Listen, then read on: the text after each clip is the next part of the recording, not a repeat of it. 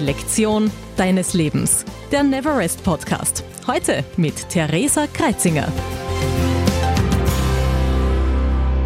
Herzlich willkommen zu einer neuen Folge von Der Lektion des Lebens.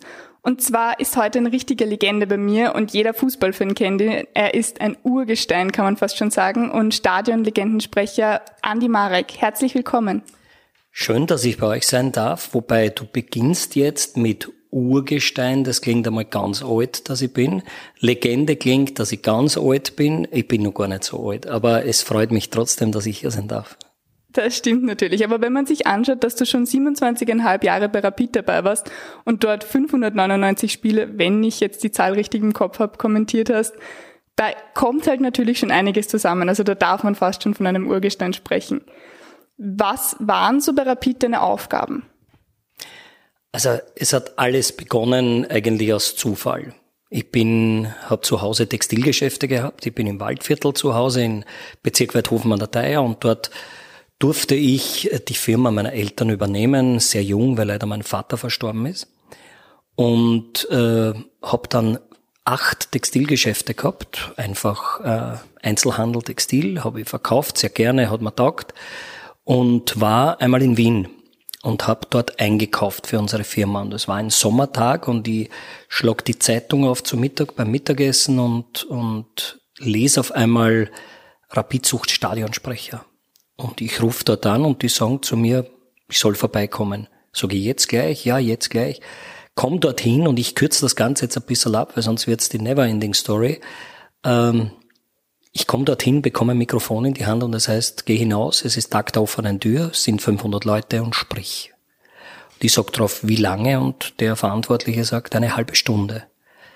Das war eine Challenge damals. Jetzt würde ich es schon können, aber damals war das schon eine Herausforderung. Ich bin dann auf so eine kleine Bühne gegangen, habe mich vorgestellt und habe dann Spieler, die dort waren, Rapidspieler, Trainer interviewt und so ist die halbe Stunde vergangen und dann hieß es, ich bin der neue Stadionsprecher. Und das war 1992.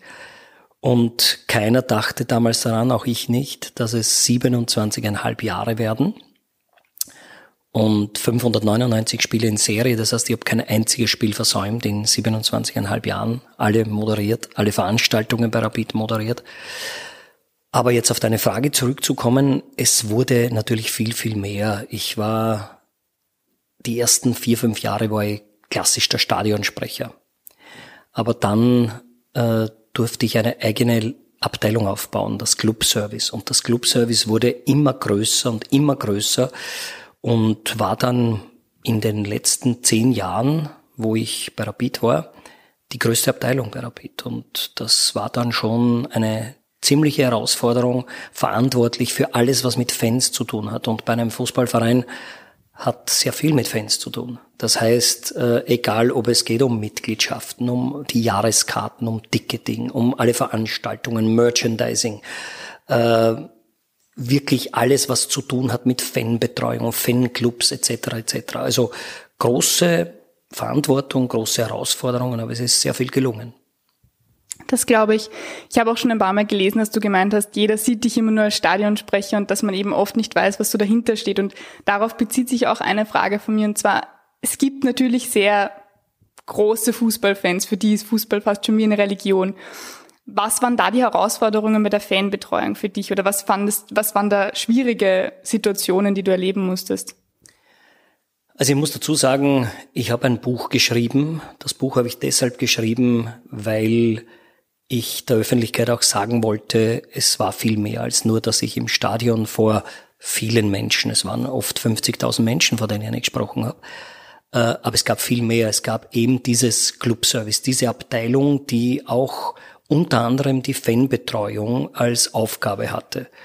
Und Fanbetreuung ist natürlich etwas ganz, ganz Schwieriges, weil es gibt so viele verschiedene Zielgruppen. Es gibt verschiedene Fans. Es gibt den, der ins Stadion geht und halt sein Match sehen will, vielleicht sogar neutral das Spiel betrachtet. Dann gibt's den Fan, der äh, ja zu Hause in der Rapid-Bettwäsche schläft, der halt schon ein Fan ist, der das Ganze aber auch noch nicht so betrachtet, dass es jetzt fast fanatisch ist. Fan, fanatisch gibt's natürlich auch, der jetzt heute schon alles, sein ganzes Leben aufbaut auf den Fußballclub Rapid und natürlich zu Tode betrübt ist, wenn Rapid verliert und wenn alles gut läuft, emotionalisiert ist. Und all diese Gruppen, dann gibt's auch den Geschäftsmann, der im VIP-Bereich ist, all diese Gruppen unter einen Hut zu bringen, die Verbindung in Rapid zu suchen, das war meine Aufgabe. Und das war halt manches Mal ziemlich schwer, weil Rapid kann nicht immer gewinnen. Und wenn man halt verliert, ist dann doppelt schwer. Und da gab's natürlich auch öfters Probleme. Aber dafür waren wir da, diese zu lösen und zu schauen, dass es halbwegs funktioniert. Diese Liebe zum Fußball entwickelt sich ja nicht von einem auf den anderen Tag. Warst du schon seit Kind Rapid-Fan oder Fußball-Fan? Ich habe so oft bei Rapid gehört äh, von Menschen, ich, habe, ich bin ja schon oft Welt gekommen mit einem grünen Blut und so weiter. Das war bei mir gar nicht so. Ich war ein junger Bursch im Waldviertel äh, und kann mich noch erinnern, da gab's bei uns im Ort, ein kleiner Ort im Waldviertel, gab's halt ein paar Austria-Fans. Und ich habe bei Rapid irgendwie, oder ich habe das Gefühl bekommen, ich möchte viel lieber Rapid, die taugen mir viel mehr, dieses Grün-Weiß, das gefällt mir viel mehr als dieses Violett. Und war ich so ein junger Bub mit 10, 12 Jahren. Und äh, gab's auch so Vorbilder. Da gab's einen Spieler bei Rapid, der hat Tor um Tor geschossen. Das habe ich halt erfahren, in der Zeitung gelesen oder gehört, hat mir wer erzählt, der hat geheißen äh, Björn Bjerregaard. Und ich wollte dann immer so, wie ich so knapp zehn Jahre war, wollte immer der Björn Bjerregaard sein. In der Folge dann wollte immer der Hans Krankel sein. Und so ist diese Liebe entstanden, die jetzt am Anfang nicht fanatisch war. Also das war jetzt nicht so, dass ich äh, auch der Entfernung geschuldet, es waren doch in Stadion 150 Kilometer fast, äh, bin ich da jetzt nicht alle 14 Tage zu einem Match gefahren. Aber doch hier und da, immer öfter und war halt so ein ganz normaler Fan. Aber mit der Zeit ist es halt dann schon immer mehr geworden. Und wenn du dann, und da kommt jetzt so eine Floskel, die halt schon bei mir genau gepasst hat. Wenn du dann dein Hobby, deine Liebe zum Beruf machen kannst, das war halt dann großartig, nicht? Dass ich dann bei Rapid einen Job bekomme, beschäftigt bin und dann halt irgendwann in der Folge in einer Führungsposition bin, das war schon besonders schön. Das kann ich mir vorstellen. Und das sieht man ja auch, du warst ja doch 27,5 Jahre dort auch beschäftigt und dann kam eben auch die Diagnose Krebs, wo du dann eben gesagt hast, jetzt das geht nicht mehr, ich muss jetzt aufhören. Umso schöner natürlich, dass du heute auch bei uns bist. Äh, meine Frage, wie geht's dir heute? Mir geht es gesundheitlich sehr gut. Da freue ich mich auch sehr drüber. Ähm, für manche war das schon sehr überraschend oder für, sage ich jetzt einmal, alle war es überraschend, dass ich Rapid dann verlasse. Äh, das hatte nicht nur den Grund, dass ich äh, zu diesem Zeitpunkt schwer krank war, denn ich war zu diesem Zeitpunkt, wie ich Rapid verlassen habe, äh, schon operiert und eigentlich am Weg der Besserung. Aber meine Ärzte haben mir das äh, diagnostiziert und prognostiziert und haben gesagt, Andi, du kannst dieses Tempo, das du vorher gegangen bist, nicht wieder gehen. Sonst bist du bald wieder bei uns. Und das war eigentlich der ausschlaggebende Grund. Ich bin ein ja, es bezeichnen mir eh die meisten so, auch meine Frau auch, dass ich ein Workaholic bin. Und wenn du dein Leben lang 100% gehst und dann sagt dir jemand, das geht nicht mehr, dann musst du eine Entscheidung treffen. Und die Entscheidung habe ich getroffen, dass ich gesagt habe, ich möchte nie hören von irgendjemand, naja, der Andi Marek früher war er schon besser. Das wollte ich nie hören. Und deshalb habe ich mich entschieden und habe damals gesagt, ich schaffe es nicht mehr und den Andi Marek Halb nur als Stadionsprecher oder nur mehr für einen gewissen Bereich bei Rapid, das kann ich nicht. Ich, ich, ich bin so verwurzelt gewesen mit Rapid, dass es einfach nicht möglich gewesen wäre, nur einen Teil zu machen. Da haben Leute zu mir gesagt, du kannst ja wenigstens im Stadion weiter sprechen. Habe ich gesagt, das kann ich. Ja, natürlich kann ich das. Alle 14 Tage hinfahren und reden, das geht schon. Aber ihr würdet doch auf mich kommen und zu mir sagen, Andi, wir brauchen das, warum ist das nicht, wieso ist das nicht, warum funktioniert das nicht? Und dann soll ich drauf sagen, dafür bin ich nicht zuständig. Das wäre nicht gegangen. Und deshalb habe ich wirklich ganz schweren Herzens den SK Rapid verlassen, habe dort bei Rapid etwas Wichtiges gelassen, nämlich, äh, dass mein Sohn die Moderation weiter im Stadion macht, der großartig ist, der das sensationell gut macht, der das, als kleiner Bub war der immer schon mit mir mit und, und weiß genau, wie Rapid tickt und hat ein Gespür für Rapid und das ist alles, genau wie es jetzt ist, richtig gut. Und wieder auf deine Frage zurückzukommen, es geht mir jetzt sehr gut. Ich äh, lebe mein zweites Standbein, das ich immer hatte, Moderationen zu machen. Und das funktioniert sehr gut, taugt mir sehr. Und wann ich Zeit habe, wann es irgendwie geht, bin ich natürlich immer bei Rapid und schaue mir Match an und bin ein lässiger Fan und unterstütze die Mannschaft und finde es einfach alles gut, auch wie sie es jetzt bei Rapid machen. Aber äh, auch abschließend zu der Frage noch ganz kurz. Ich bin jeden Tag 300 Kilometer gefahren mit dem Auto. Jeden Tag. 27,5 Jahre. Und das kostet Energie. Jetzt kann man natürlich drauf sagen, ja, aber warum bist du denn nicht in Wien geblieben? Warum habt ihr euch nicht eine Wohnung in Wien? Wäre alles möglich gewesen, aber ich habe so eine schöne Lebensqualität in Großsickertz und wollte das einfach so haben. Ich wollte, dass die Kinder im Waldviertel in die Schule und, und, und. Und daher habe ich das halt akzeptiert oder, oder auf mich genommen, was ich jetzt nimmer möchte. Ich möchte jetzt nicht jeden Tag, es sind genau eine Strecke 148 Kilometer, also mal zwei sind es 296 und das möchte ich jetzt nicht mehr machen. Das kann ich mir vorstellen, dass es eine schwere Entscheidung war und natürlich dann umso schöner, dass du das auch an die, in der Familie weitergeben kannst. Du hast gesagt, du bist nicht in ein Loch, sondern in einen Krater gefallen, nachdem du aufgehört hast. War da so dein zweites Standbein, also eben das Moderieren, das du jetzt macht, machst, war das da eine Hilfe? Hat dir das wieder Kraft gegeben? War das so der Grund, warum du weitermachen konntest? Oder was hat dir sonst geholfen, dass du das wieder überstehst? Erstens einmal gratuliere ich dir, du bist sehr gut vorbereitet auf das Interview. Äh, es stimmt, ich habe immer wieder Menschen belächelt. Ich habe zu denen gesagt, wann, wann die zu mir gesagt haben, Maria, ich bin jetzt in Pension, ich habe jetzt wirklich ein Loch, bin ich, und mir gedacht, hey, was für ein Loch, sei froh, hast weniger Arbeit.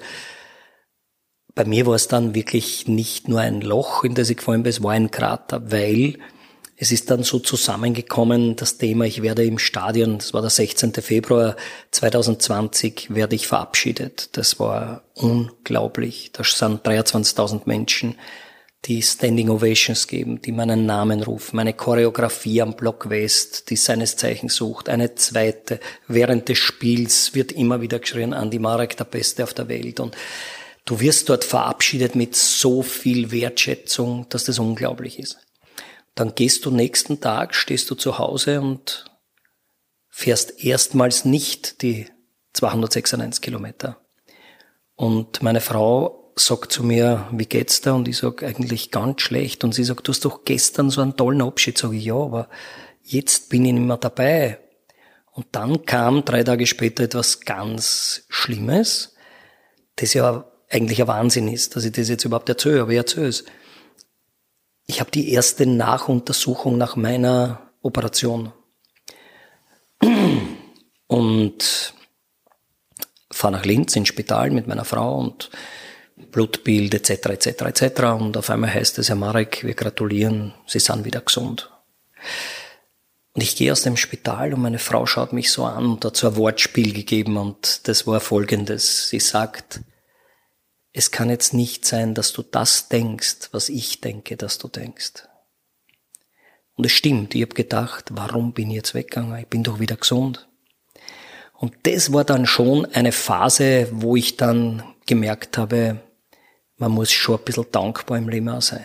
Und nicht einfach jetzt wieder aufs Eis tanzen gehen und sagen, warum, warum, warum, gar nichts warum. Es war so, es war ein Zeichen, jetzt darf ich wieder gesund sein, es ist super. Und hatte dann aber zum Glück äh, eben ein zweites Standbein mit sehr vielen Anfragen. Irgendwie war so ein bisschen das Gefühl da, die Leute wissen, ich bin jetzt weg von Rapid, jetzt hat er ein bisschen mehr Zeit, jetzt können wir engagieren als Moderator. Und es war der Terminkalender April, Mai, Juni, Juli, bumm, voll mit Moderationen. Das war richtig schön. Allerdings kam dann Corona. Und das war dann die nächste Watschen, die ich gekriegt habe. Aber diese Watschen haben alle gekriegt weil plötzlich Lockdown war. Und das war wirklich, wenn da so gesprochen worden ist, so dieses äh, Entschleunigen, Herunterkommen, das war das erste Mal in meinem Leben. Warum das so war? Weil ich gewusst habe, niemand hat die Möglichkeit, jetzt irgendwo was zu tun. Alle müssen zu Hause sitzen. alles ist zugesperrt, alles ist. Und da habe ich mich richtig gut erholt. War dann natürlich schon ein Wahnsinn, wenn du jetzt auch weißt, das sage ich jetzt auch, wenn du weißt finanziell, das sind zig Moderationen, die da umfallen, aber du weißt da, wie das geht, nicht dir allein so, es geht die anderen auch so.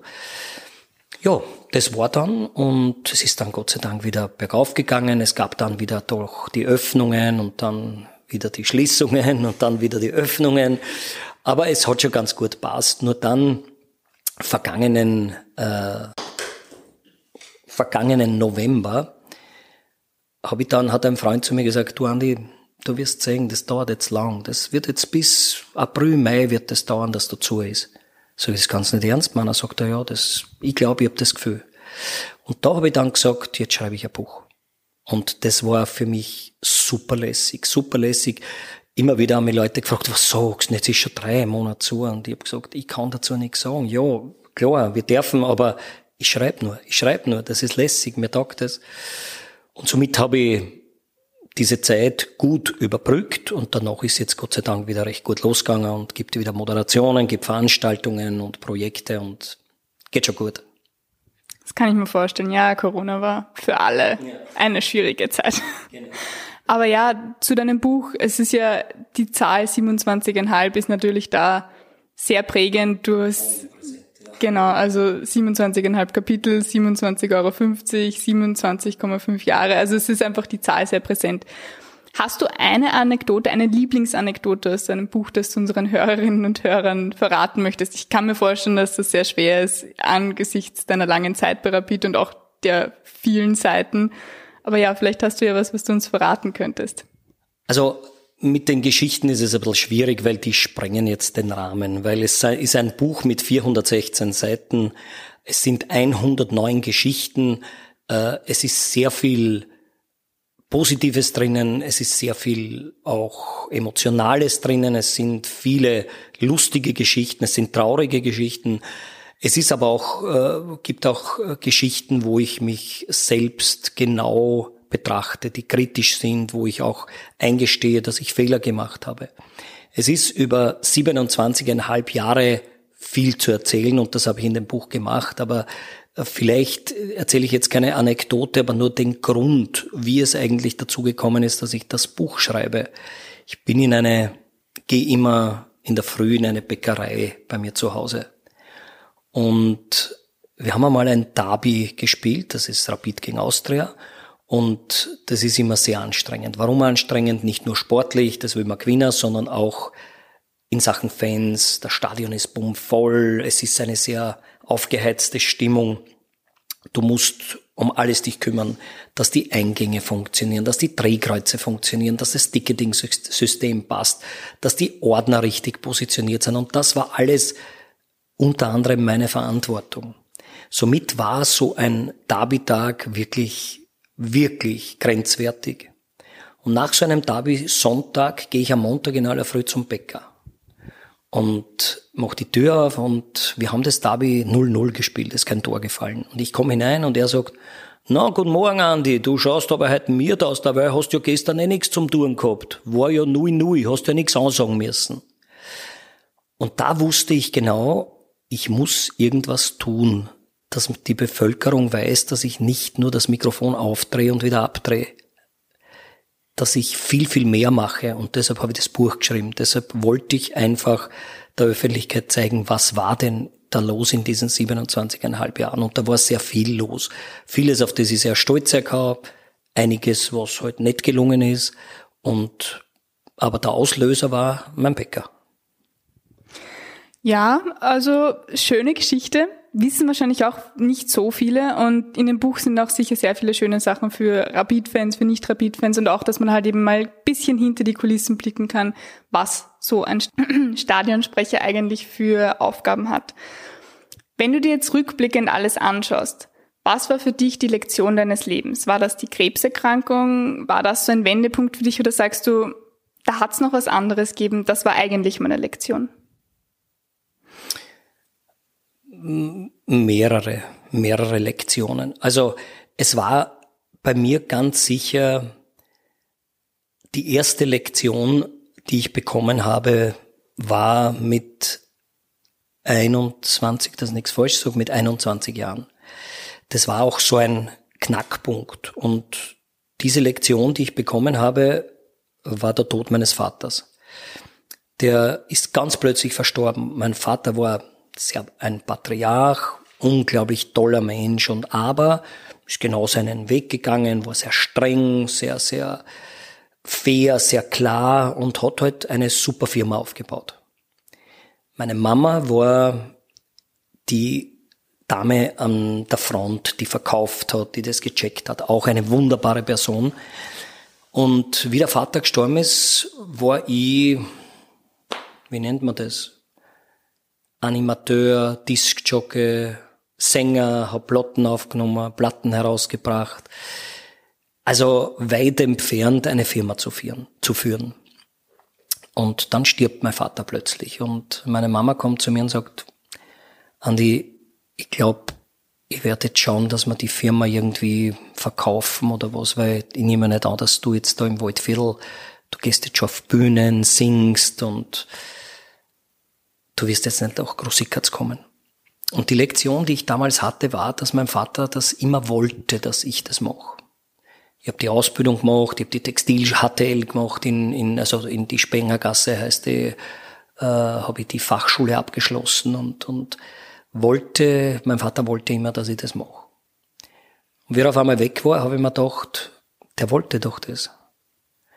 Und da bin ich mit 21 ins Wasser gesprungen und das war nicht nur kalt, sondern das war eiskaltes Wasser. Das war richtig schwierig, aber ich wollte der Öffentlichkeit zeigen, dass ich nicht vom Beruf Sohn oder vom Beruf Playboy oder vom Beruf Wurscht, was ich, ich wollte zeigen, dass ich marschiere. Und da habe ich meine ersten, ja, ich habe die Firma gehabt von 83 bis äh, 99, also 16 Jahre. Sehr groß dann geworden, 50 Mitarbeiterinnen und acht Geschäfte, also richtig gut. Die Lektion war, mein Vater wollte das doch immer, also muss ich doch das machen. Es ist bei Rapid dann ähnlich weitergegangen. Ähnlich weiter deshalb äh, dieser Perfektionismus, der in mir drinnen ist, oder das den Leuten zu zeigen, dass ich es kann und dass ich es will und das keine, es gibt keine Grenzen. Man kann alles, man kann alles erreichen, wenn man es will, wenn man es wirklich mit voller Energie versucht. Äh, ja, du wirst scheitern bei manchen Dingen, aber man kann viel schaffen. Bei Rapid war es nichts anderes. Bei Rapid war nichts da. Da war, das war Fußball, dann Leute kaufen sich eine Karte und dann war es das. Und ich habe gesagt, da geht doch viel mehr. Wir müssen, jetzt gibt's diese modernen Ausdrücke, mittlerweile auch nicht mehr modern, damals waren es modern, Marketing, ähm, einfach Fanbindung betreiben. Ja, und das, das habe ich dann gemacht. Und das war so, wieder hat mich das erinnert an die Firma zu Hause. Es war nichts anderes. Ich hab dann volle Kanne das wie meine eigene Firma gesehen, Rapid. Ich möchte jetzt allen zeigen, dass das geht, dass wir das schaffen, dass wir gemeinsam erfolgreich sein können. Und das hat auch funktioniert. Und dann war aber natürlich die größte Lektion war das, dass der Arzt sich im November 2019 an mein Bett setzt nach der Operation und sagt, Herr Marek, ich hab sie nicht kannt. Ich bin kein Fußballfan. Aber ich hab da im Spital zwei Oberärzte, die sind totale Rapid-Fans und totale Andy Marek-Fans. Und die haben ein bisschen was erzählt von ihnen. Und jetzt sag ich ihnen, wenn sie nicht vom Gas runtergängen, wird das nichts mehr. Und das war für mich so wirklich diese einschneidende Aussage, die plötzlich gesessen ist. Noch nie ist bei mir eine Aussage so gesessen, noch nie. Oh ja, die von meinem Vater, dass er damals gesagt hat, er hätte gern, dass ich die Firma mache. Und dann habe ich mir gedacht, das muss ich jetzt machen, weil das sitzt so tief und habe die Entscheidung eben damals getroffen, dass ich Rapid verlasse. Viele Lektionen, die natürlich auch viel dann das Leben geprägt haben. Lieber Andi, das war natürlich für unsere Hörerinnen und Hörer sicher sehr spannend, dich von einer anderen Seite auch kennenzulernen als nur aus dem Stadion, weil viele kennen dich vielleicht einfach nur von Spielen oder weil du auch unsere Nationalteams kommentiert hast. Es hat mich wirklich sehr gefreut, dass ich dich heute hier haben durfte und auch so viel von dir erfahren durfte. Und ich wünsche dir noch einen schönen Tag und ich hoffe, ich höre dich auch mal auf irgendwelchen Events, wenn du die moderierst. Ich sage Dankeschön für die Einladung. Gratuliere dir, du machst das großartig, ehrlich, super. Muss noch eines jetzt deponieren, dass mein Leben, das schon sehr schön und erfolgreich bis jetzt war, dass das alles nicht so funktioniert hätte, wenn ich nicht hinter mir eine wunderbare Frau hätte. Und das deponiere ich jetzt am Abschluss unseres Interviews, weil das war immer wichtig, ganz wichtig. Die ist so wie ein Fels in der Brandung hinter mir gestanden und, und hat genau gewusst, was sie wann zu tun hat, dass es mir auch wieder gut geht, wenn es mir nicht so gut gegangen ist. Sie hat sich unglaublich um die Familie, um die Kinder kümmert, dass alles passt, weil ich war doch so viel unterwegs. Also das ist ganz wichtig, wenn wir schon über mein Leben reden, dass ich das jetzt auch noch hier ganz klar erwähne. Das war schon immer und ist ganz wichtig, dass man auch in der Familie den Rückhalt hat. Danke. Ich glaube, das ist ein schönes Ende. Dankeschön, dass ihr heute alle wieder eingeschaltet habt und ich freue mich schon auf das nächste Mal. Was war deine wichtigste Lektion? Schreib uns an lektion@neverest.at.